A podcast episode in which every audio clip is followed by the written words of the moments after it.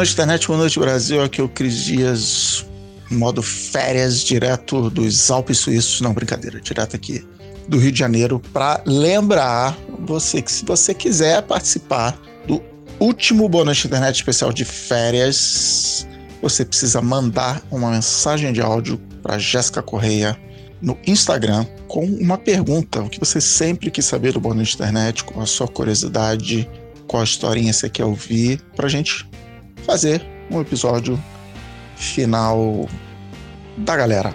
Fala que eu discuto. Então vai lá no arroba Correia, vai ter um link no post e manda uma mensagenzinha de áudio para ela para a gente juntar tudo no fim do mês e fazer esse programa especial.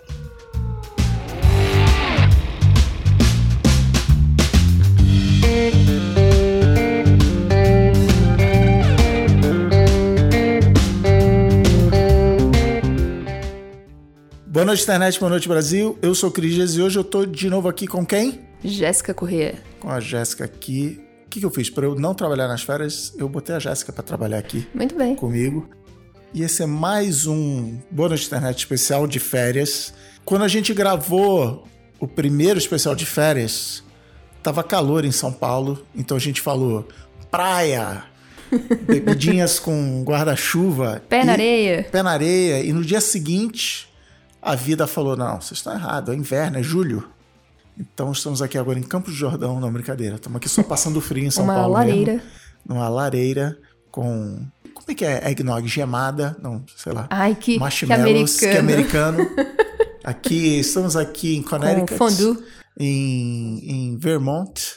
Muito chique. Curtindo um inverno. E vamos fazer um programa hoje. O que, que é, Jéssica? Você que está preparando aí sobre o que é o programa hoje? Cara, hoje, como você, assinante do Boa Noite Internet, teve acesso a informações primeiro, Privilegiadas? privilegiadinhos, Vazamentos? vazamentos do Intercept,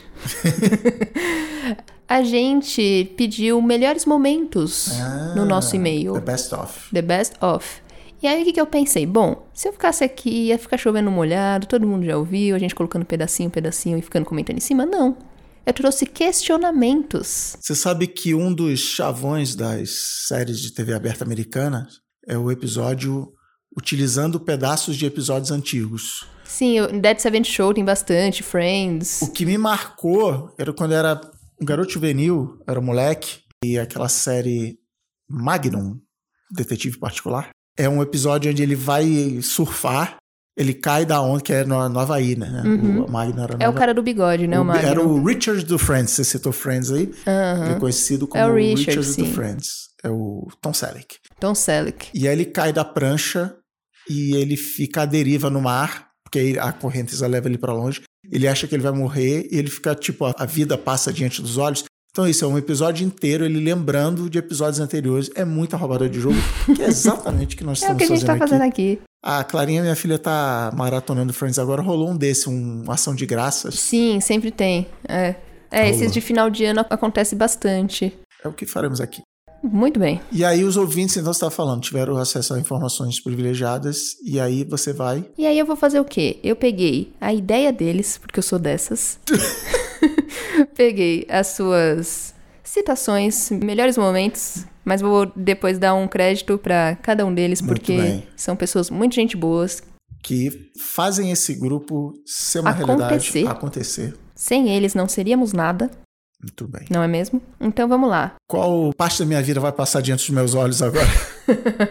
Eu percebi que uma história que muita gente gosta é a história da escola do Boba Fett. ah, é? Muita gente citou. Muita gente, e eu vi tanto em rede social, eu vi no grupo, que eu dei uma pesquisadinha, aquele Ego Search, só que não o meu, não mesmo. Não é egocente. É egocente alheio? É, Ego Search alheio, pode ser. E eu vi que a galera gosta muito da história do Boba Fett. E aí, calma, Ah, não, não rasgue seus cupons. tá bom.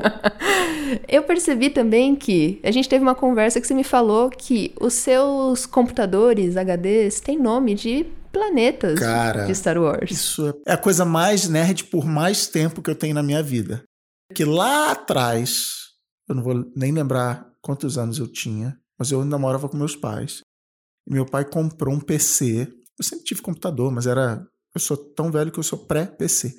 E eu não sei como eu ouvi falar de lugares, provavelmente universidades americanas, essas coisas, que cada computador tinha um nome e os nomes faziam sentido. E aí lá atrás, sei lá, início dos anos 90 talvez, fim dos 80, eu falei assim, cada computador aqui em casa não tinha nem rede, mas assim, cada computador, você podia escolher o nome do computador, cada computador vai ser o nome de um Jedi.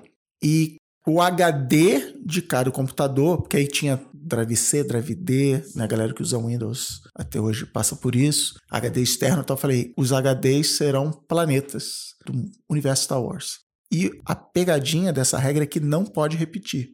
Então o meu primeiro computador chamava Luke, o computador do meu pai chamava Vader, afinal de contas. E assim foi, e até hoje eu não repito o nome. Eu tava animadíssimo com essa nova trilogia. Uhum. Falei assim, cara, vai ter um monte de nome de Jedi não, porque eu já tava apelando, tava botando videogame, livro Nossa, não livro não canônico, conta. é, Clone Wars e tal. Uhum. Eu falei, não, agora vai ter a nova trilogia? Vai chover Jedi. não, só tem Rey e tem Kylo Ren, que eu já usei os dois nomes. Já meu, foram meu usados. desktop em casa chama Kylo Ren e o computador da Clarinha, que já tem uns dois, três anos, chama Rey. Só que eu já dei umas roubadas de jogo, porque eu já chamei, por exemplo, eu já tive um computador chamado Leia, um computador chamado Organa e um computador chamado Solo, que é o sobrenome de casado dela. E também dos filhos do universo. Então já dei uma roubadinha de jogo. Certo. Já tive um computador chamado. e- Porque aí complicou, porque aí eu tinha uma empresa de hospedar sites que Mas aí tinha você levou pro servidores. mundo profissional? Levei para o mundo profissional. Aí então vale. tinha o Skywalker, foi meu primeiro. Aham. Então roubei no jogo. Tinha um computador chamado Luke, um outro computador chamado Skywalker. Tá. Mas é isso. E os HDs são planetas. Então, principalmente agora HD externo. Então agora eu tenho Mandalore, Ruta, Delaya, Jakku. Nomes feitos por pessoas brasileiras que estavam dentro da. Não, isso é uma outra pauta, mas assim, na trilogia Prequels, Aham. claramente tinha um brasileiro. Com certeza. Trabalhando lá que tinha o General Panaca, Sim. o Conde Doku, O Conde Doku eu acho que é o melhor.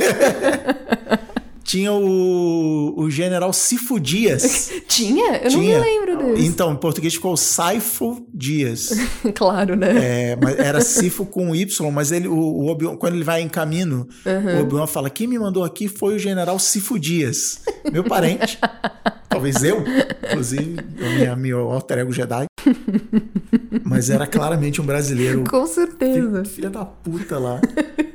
infiltrado no universo Star Wars. E isso, cara, essa história já tem mais de 20 anos, talvez 30 anos, assim. E o meu tablet barra computador, que eu adoro, ele é o Bridger. Ele é o Ezra Bridger, em homenagem ao melhor personagem dos últimos anos do universo Star Wars. Muito bem. E tudo isso pra te perguntar a sua relação com Star Wars. Ah, não, não curto nada, não. É só. Cara, eu adoro Star Wars. É claramente. Se eu pudesse, eu me mudava para o universo Star Wars. Um dos momentos mágicos do fim de 2017 foi quando eu fui ver os últimos Jedi que a galera detonou, mas eu olhei pro lado, tava minha filha de um lado, minha mulher do outro, John Williams tocando na tela, letrinhas amarelas voando. Eu falei, cara, é Foda-se melhor dia qualquer do ano. coisa. É, É o melhor Star Wars do ano. é isso, o melhor Star Wars. Pode vir o que foi. E eu saí feliz do cinema. Hoje, quando eu olho assim, ele se encaixando nos outros filmes, eu entendo. Mas assim, é, achei legal pra caramba o filme, me diverti. Eu gosto muito, mas eu tenho uma frase que o Startup da Real citou no programa, que é Star Wars é mais legal dentro da minha cabeça do que na tela. Eu adoro o universo, eu adoro o conceito, mas, por exemplo, outro dia eu comprei o livro que é a introdução de dois personagens do Star Wars Rebels, a Hera e o Kanan. E é bem ruim o livro. E eu querendo gostar assim, não, Rebels é uma série maravilhosa e tal. E é bem ruim, o livro eu larguei pela metade. Então, vários livros eu começo a ler porque eu, ah, Star Wars, vou voltar a viver no mundinho e tal. E quando eu me dou de frente com a realidade nua e crua, é ruim. Talvez tenha sido esse o problema com a galera com os últimos Jedi, assim, que isso passou do limite e foi. Mas, por exemplo, Star Wars Rebels é muito bom, recomendo. Tem aquele episódiozinho Monstro da Semana? Tem. Mas a última temporada é matadora. Talvez isso vire um boa noite internet um dia. As séries, quando os autores sabem assim, quando eles combinam assim, ó, a gente só vai fazer mais 10, mais 20, mais 30, vai. Porque aí o cara fala, beleza. Ele tira um peso dos ombros ele. É, Talvez não a fica galera- enrolando tanto, né?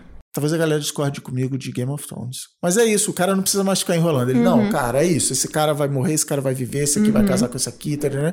e vai. E Star Wars Rebels é muito bom. Mas eu tento. E com sucesso, eu passei o bastão de Star Wars para as minhas filhas. Conseguiu passar essa, né? É, mas é engraçado, né? Porque, por exemplo, para as duas.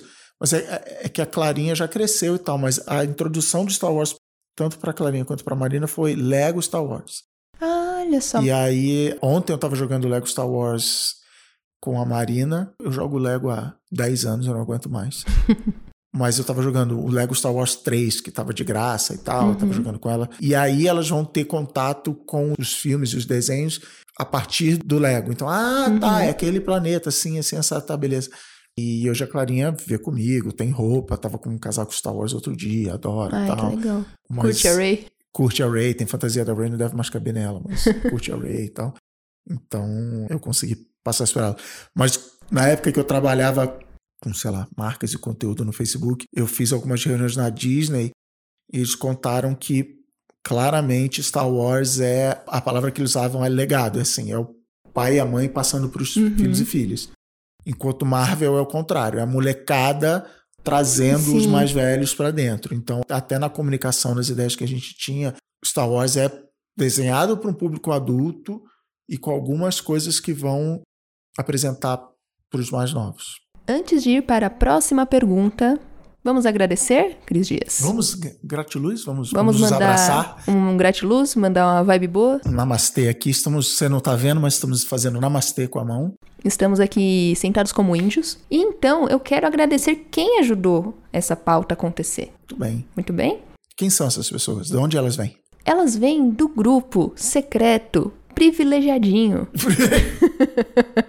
é privilegiadinho sim. Mas é um privilegiadinho Se você bom. é desse grupo é porque você mereceu. Você mereceu sim. Então, cara, você quer conversar com a gente? Você quer se apresentar? Porque a galera é educada lá, chega. Galera educada. Fala quem é, fala por que veio, fala para onde quer ir. Eu acho muito legal isso. Sempre que aparece eu leio. Eu sou uma pessoa meio silenciosa.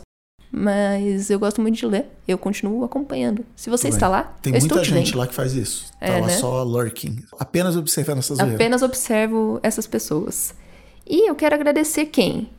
O Bruno Moura, a Natália Seneviva, Bárbara AXT. Bárbara Axt. Axt. Bárbara Axt. Gostei. O Eduardo Starling. Gente, quanto nome bonito. Gente chique. Nome, Michele nome, Andrade. Tudo nome de gente privilegiada. Tudo nome de gente privilegiada, é impressionante. Cássia Alves, Júlia Barroso, Vinitz Barbosa, Lucas Schuch. Ah, Lucas Schuch. O, o, Lucas ele testa o filtro anti-sibilagem do, é do, programa de edição de podcast. Lucas.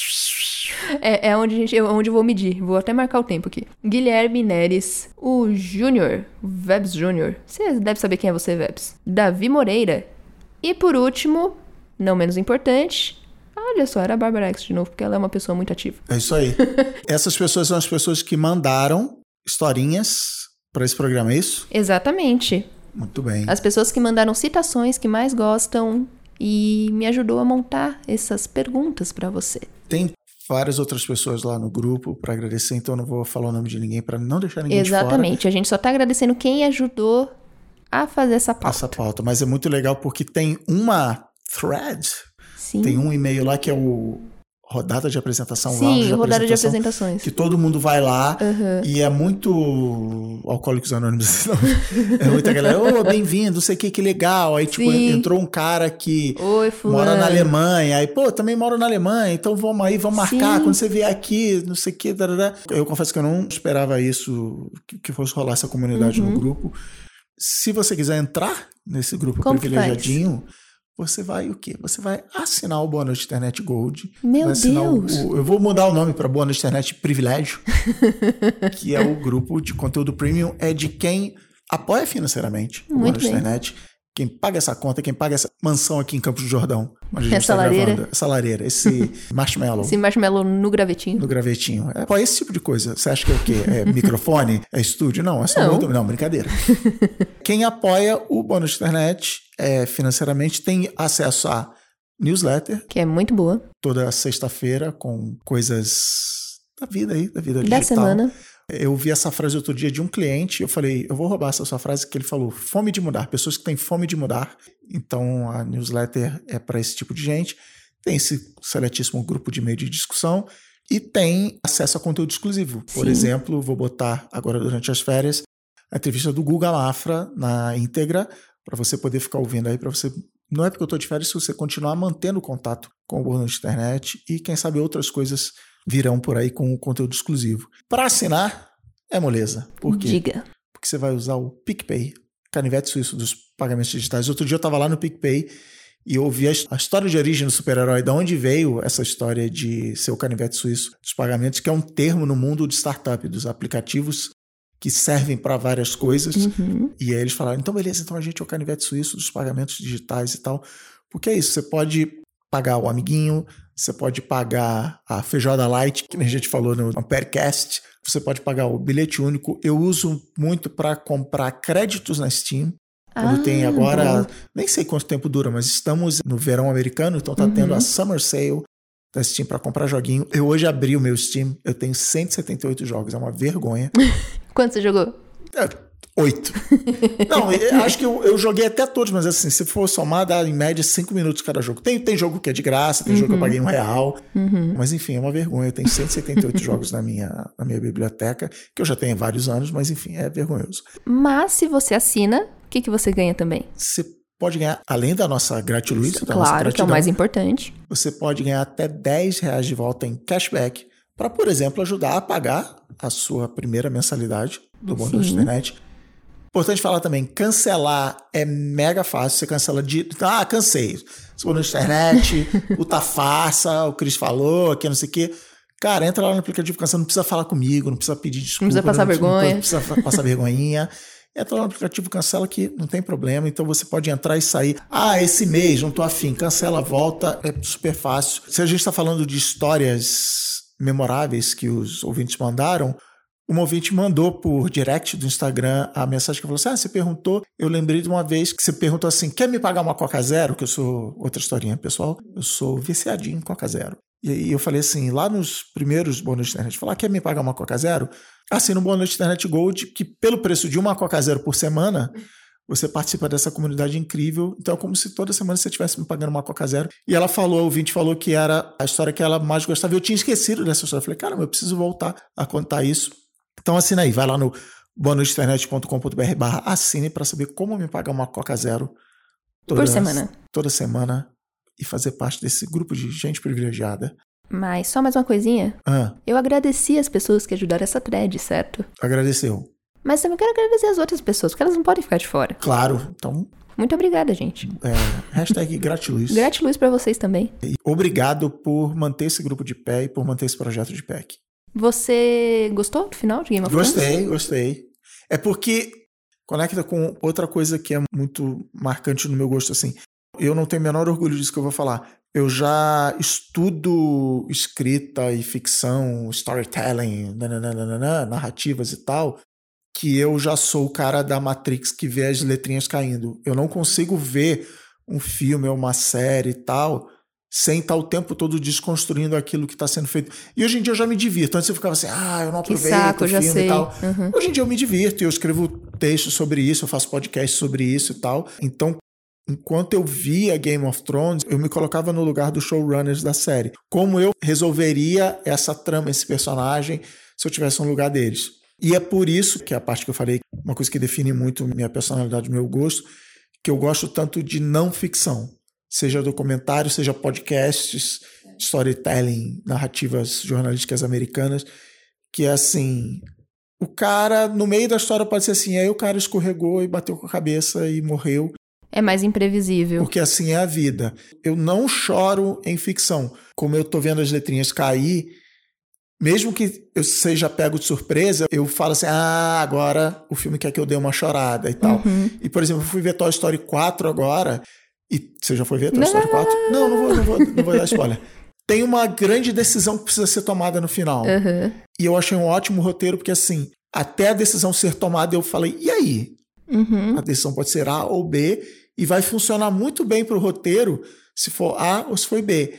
Então, quando rola sobre, pô, que legal. Eu não- Provavelmente pessoas choraram nessa hora. Só que aí eu vejo, nossa, que legal, puta, então qual o desdobramento da Mas história você chora agora tal. com não ficção? Eu choro com, eu chorei com um Radiolab aqui outro dia, na, na minha mesa ali.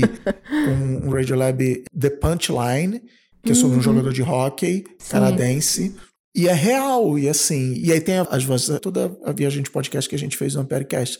E isso me toca. Eu mandei um tweet pro produtor do programa falando: O que você fez? Eu não choro, eu tô aqui chorando e tal. Isso me pega, porque. Porque isso é de verdade. Eu sinto uma conexão com isso que não tem. Óbvio que tem. Tipo, na hora de editar o podcast, você escolhe coisas e tal. Você dá aquele. Peso. É, aquele. Você bota uma, uma música dramática, que nem a Uhum. gente faz no, no bônus de internet e Sim. tal. Mas eu consigo ter esse desprendimento e falar assim.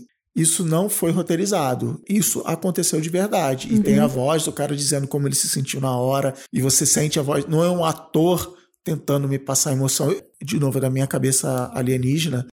Mas eu consigo ter uma relação melhor com não ficção do que com ficção. Então, Game of Thrones, pra mim, no final, foi assim: eu já tava ressabiado com a Daenerys Targaryen lá atrás, quando ela, nem lembro com o que, mas ela, ditadora assim, mata mesmo, mata tudo. Eu, ah, isso, isso não é legal.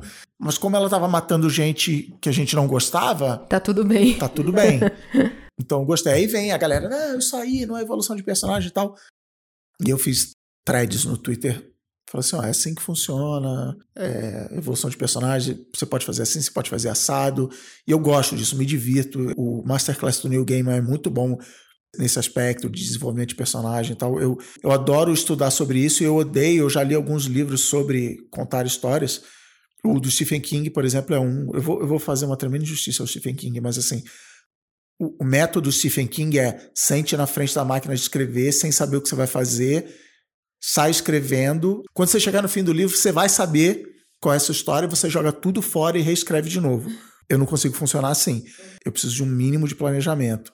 Tem vários autores que falam assim: ah, como você faz para escrever? Ah, eu, eu escrevo, eu sou um gênio, então eu sento na frente do- da máquina de escrever e escrevo. Eu gostei, eu fiquei muito feliz no final de Game of Thrones. E ao contrário de Lost, Lost eu terminei muito feliz. E quanto mais eu pensava sobre o assunto, mais eu ficava puto e sou revoltado com Lost até hoje.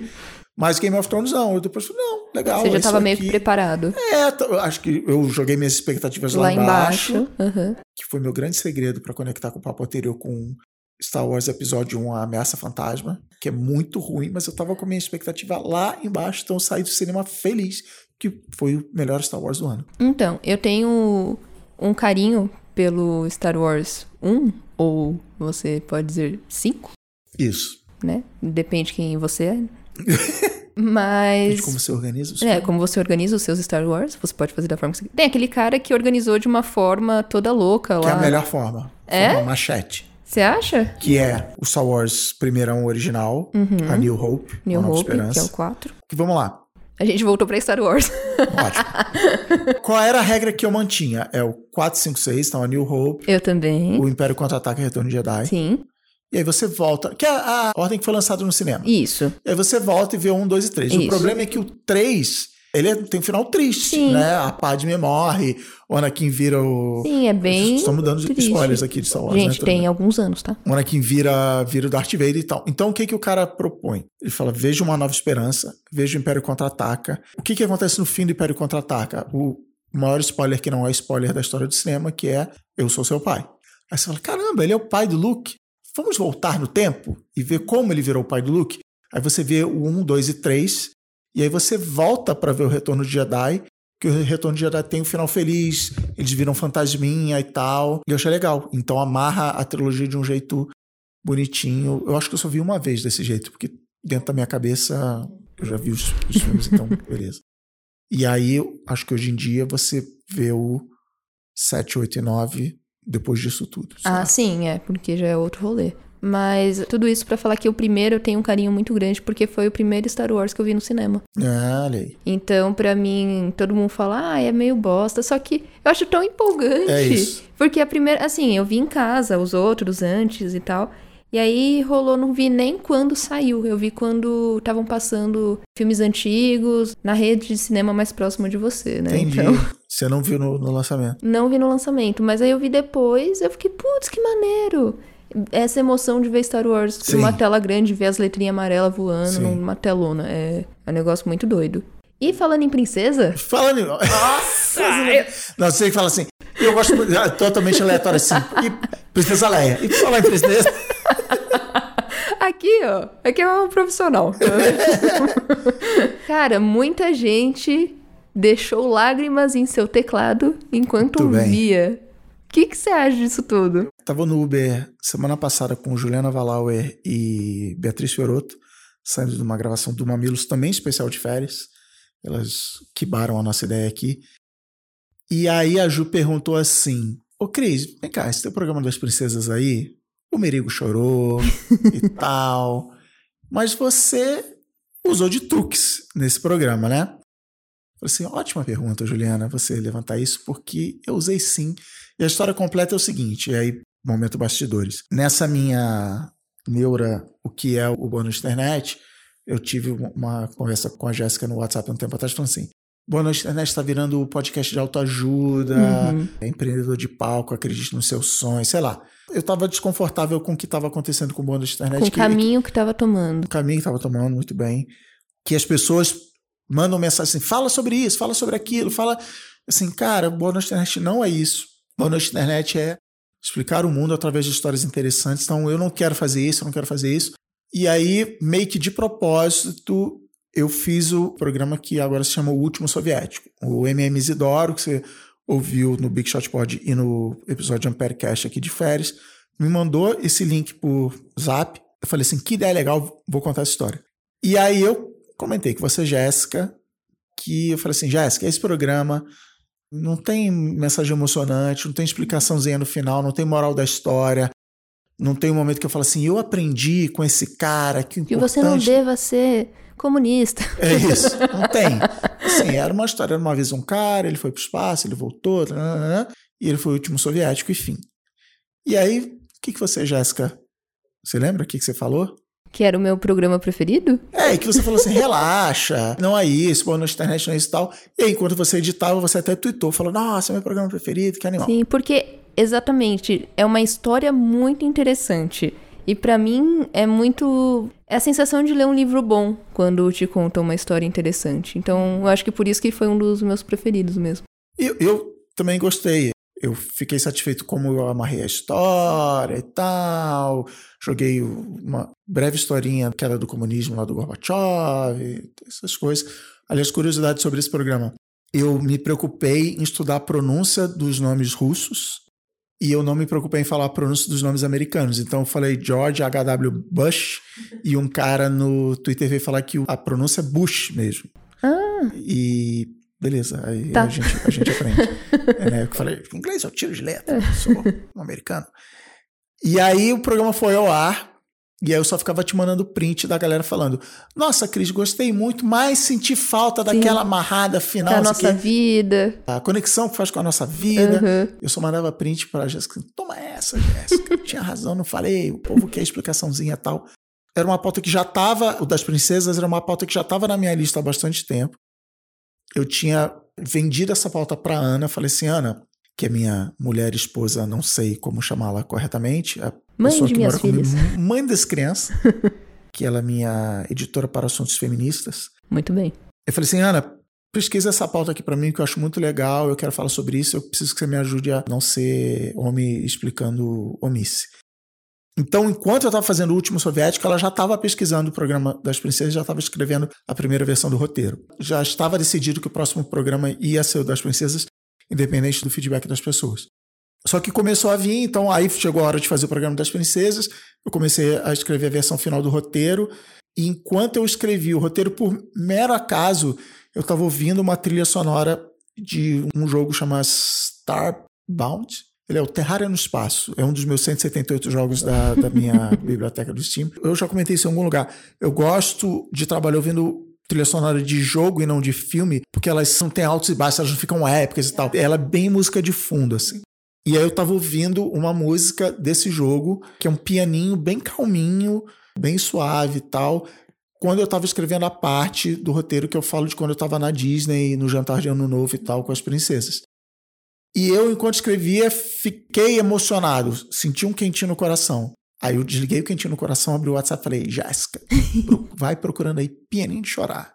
Que o povo, o povo quer chorar? O povo quer? Vai chorar. Então vai, vai chorar, vai ver. E, e, e eu contei pra Ju uma versão muito mais curta dessa história, mas assim, de um lado tem uma coisa muito assim, eu quero provar para mim mesmo que como escritor eu consigo fazer as pessoas chorar no momento que eu quero que elas chorem. Vamos ser sinceros aqui. Você consegue manipular como marionetes É os isso. sentimentos das pessoas. É isso. Eu provei, então cuidado comigo. Tome cuidado se não quiser chorar no metrô. Acho que muito da pira do escritor é testar seus limites, é ver, eu quero, será que eu consigo, qual a mensagem que eu quero passar. A própria Juvalau, o jeito dela fazer palestras, eu acho que o jeito dela fazer podcast também é assim. Eu pedi um help pra ela, assim, cara, tem que fazer um TEDx ao vivo e tal. E você já fez. Aí ela me mandou o checklist dela. E é meio assim, como você quer que as pessoas se sintam no final e tal. E é legal isso. E nesse programa eu fui filha da puta. Eu falei assim, então tá, então eu quero ver se eu consigo. Por exemplo, aí tem a contracauso dessa história, que é o programa da Marie Kondo, que é tipo, programa, sei lá, 5, Sim, bem no comecinho. e que eu preciso reouvir outro dia, que uma amiga minha, sei lá, semana passada, semana retrasada, me marcou num post, falou assim, tava ouvindo aqui o Cris, o Cris tava muito mais soltinho, muito mais zoeiro e tal, que eu era um jovem podcaster, né, não sabia ainda Pra um dia. pra onde ir. E eu fiz bem zoeiragem, assim, principalmente o início, zoando, chamando ela de arrumadora de gaveta gourmet e tal, beleza. Eu nunca tinha pensado no, no bônus de internet como programa de fazer chorar. Uhum. E aí, beleza, eu entrei aqui nos estúdios de Nova Habitat, sentei na frente do microfone. E, pra quem não conhece, é um estúdio de rádio mesmo. Tem a sala onde ficam os microfones, um espelho com isolamento acústico. E do outro lado fica a mesa de som, o Mac De e tal controle. a mesa de controle, a sala de controle, o coração Chernobyl. e lá fica Raul Leal, menino Raul, o operador de áudio aqui do Nova Bra Habitat. E eu li o roteiro, né? Errei, tá, não sei o que, beleza. Acabei, tirei o celular do bolso, tinha uma notificação. Raul Leal marcou você em um story do Instagram. Aí eu fui ver. E era ele, sei lá, não lembro exatamente como era, mas era ele filmando, eu falando, e falando assim, chorei muito ouvindo o Chris falar. E assim, não tinha musiquinha de fundo, não tinha nada. Foi assim. cru. Foi cru. E eu assim, aí eu dei a volta e falei, Raul, não é de chorar.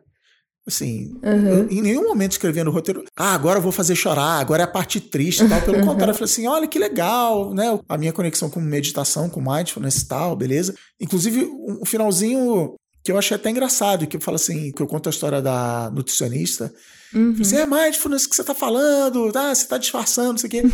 E ele se conectou de algum jeito na história. Então, assim, também não vai achando que eu sou o mestre da manipulação e tal. Assim, esse foi a primeira vez que eu vi meu superpoder. Não, Eu vi a teia saindo do meu pulso. é isso. Mas esse das princesas, eu falei assim, e muito pra você, Jéssica, eu falei assim, agora eles vão ver só o que eu vou fazer. Mas, por outro lado, assim, era uma pauta que nasce de uma pergunta, que foi quando nasceu a cultura de princesas, quando que as meninas, crianças, crianças do sexo feminino, passaram a querer ser princesas. A história engraçada desse episódio é que não existe a resposta, é meio assim. Então, eu achei que o programa ia ser isso. Ah, foi durante o reinado da rainha Vitória, não sei o. Não tem, é uma coisa que existe desde, literalmente, pré-história, desde existir a palavra escrita. Que foi a pesquisa que a Ana fez e ela falou, não tem, só que ela me deu um monte de informação que eu usei para fazer a versão final do roteiro. Então acabou virando uma outra coisa que acontece muito também em vários roteiros. Eu- acho que o roteiro vai começar de um jeito e termina em outro. Enquanto eu anotava essas coisas, eu fico anotando no Evernote, bullet points, o que eu quero falar. Eu vou pesquisando e anotando, pesquisando e anotando. E eu lembrei, falei, cara, eu podia contar aquela história do Jantar das Princesas. Beleza, essa informação ficou lá. Quando eu estava escrevendo o roteiro, eu lembrei do desafio que eu falei, ah, o povo quer, então tá bom. Falei, legal, é a historinha do Jantar das Princesas que vai causar isso. O que me leva a outra viagem filosófica para detonar sua pauta aí é que existe uma, sei lá, regra, dica do mundo da escrita criativa que é escreva sobre o que você sabe, escreva sobre Sim. o que você viveu. Não tenta, por exemplo, no meu caso, escrever sobre uma mulher. Não faça, Uhum. principalmente nos primeiros textos. Não tenta fazer sua protagonista ser uma mulher e tal, porque você não é uma mulher e tal.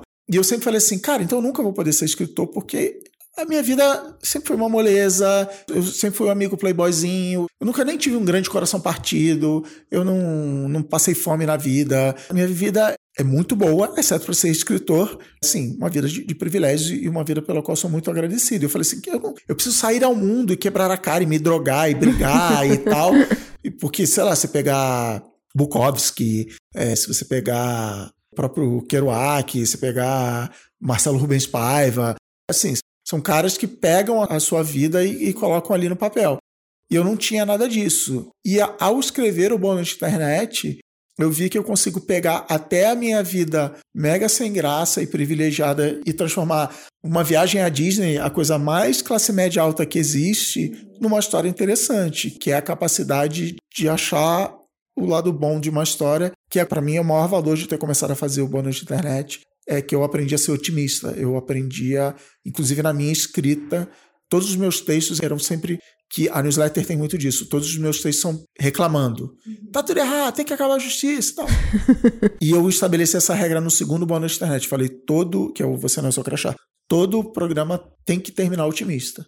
Uns mais, outros menos, mas eu não posso terminar assim, então tá tudo na merda e se mata aí porque o mundo tá uma desgraça. Não tem jeito. E eu aprendi a fazer isso na marra e isso tá afetando a minha vida fora do podcast, assim, eu aprendendo a ver as coisas. Você está sendo um pouco mais otimista. Pra caramba no dia a dia. Então compre a minha biografia, o ano em que virei otimista nas livrarias em dezembro.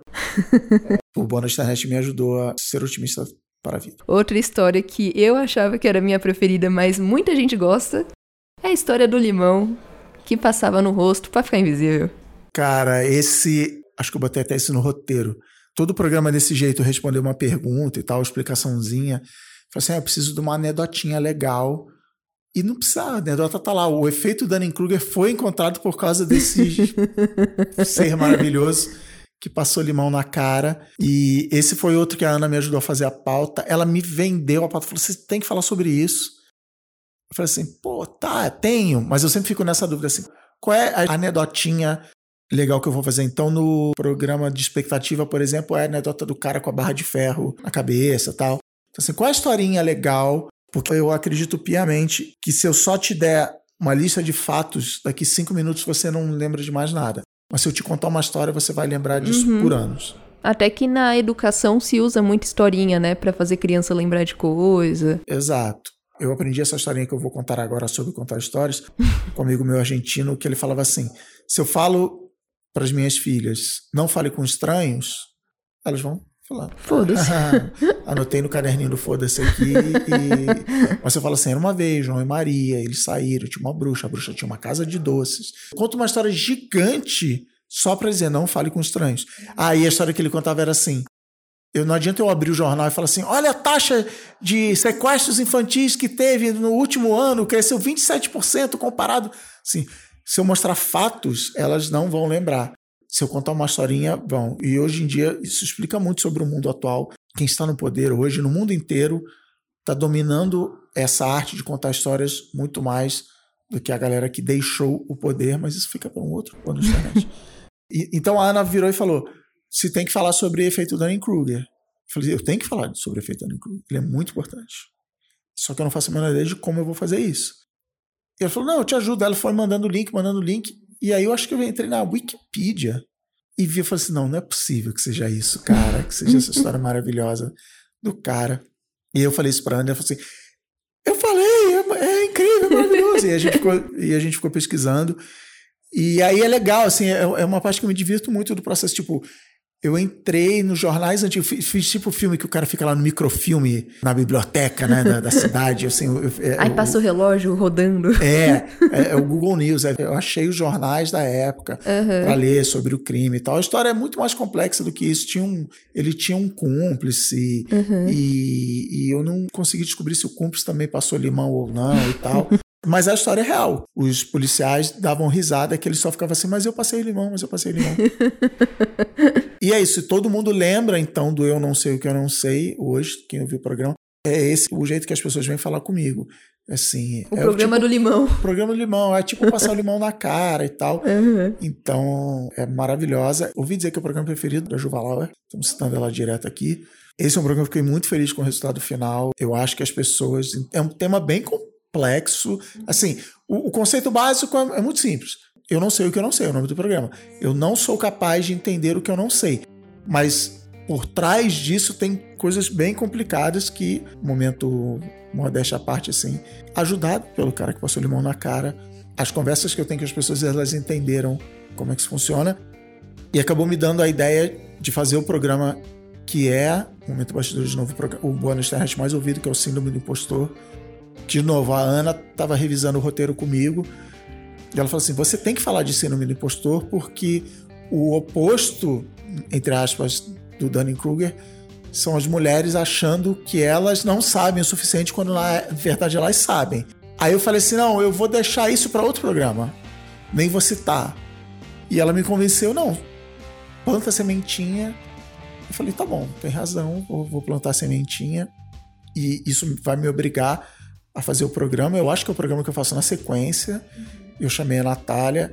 Por quê? Por que eu não queria fazer o programa sem número de impostor? Porque eu sou um impostorzinho.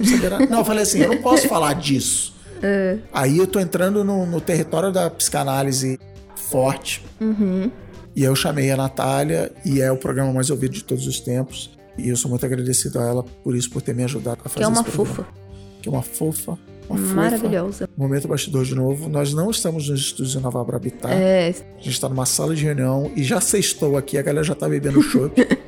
Tem quatro bicos de chopp aqui no, no coworking. Eu bebo meu aluguel aqui todo mês. E só chega mais gente, só tô vendo gente chegando aqui para beber nesse feriado emendado aqui. Estamos no dia 8 de julho gravando isso aqui. Então é a nossa deixa? Ficamos por aqui.